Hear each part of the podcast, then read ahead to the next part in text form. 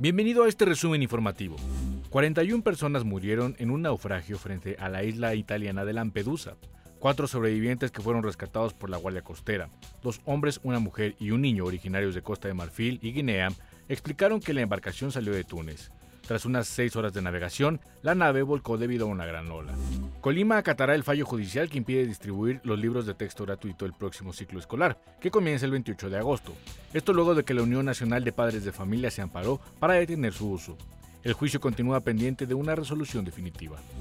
Esta madrugada se registró un sismo de magnitud 5.8 con epicentro a 3 kilómetros de Tonalá, Chiapas. Usuarios en redes sociales informaron que el movimiento se sintió en Puebla y Tabasco.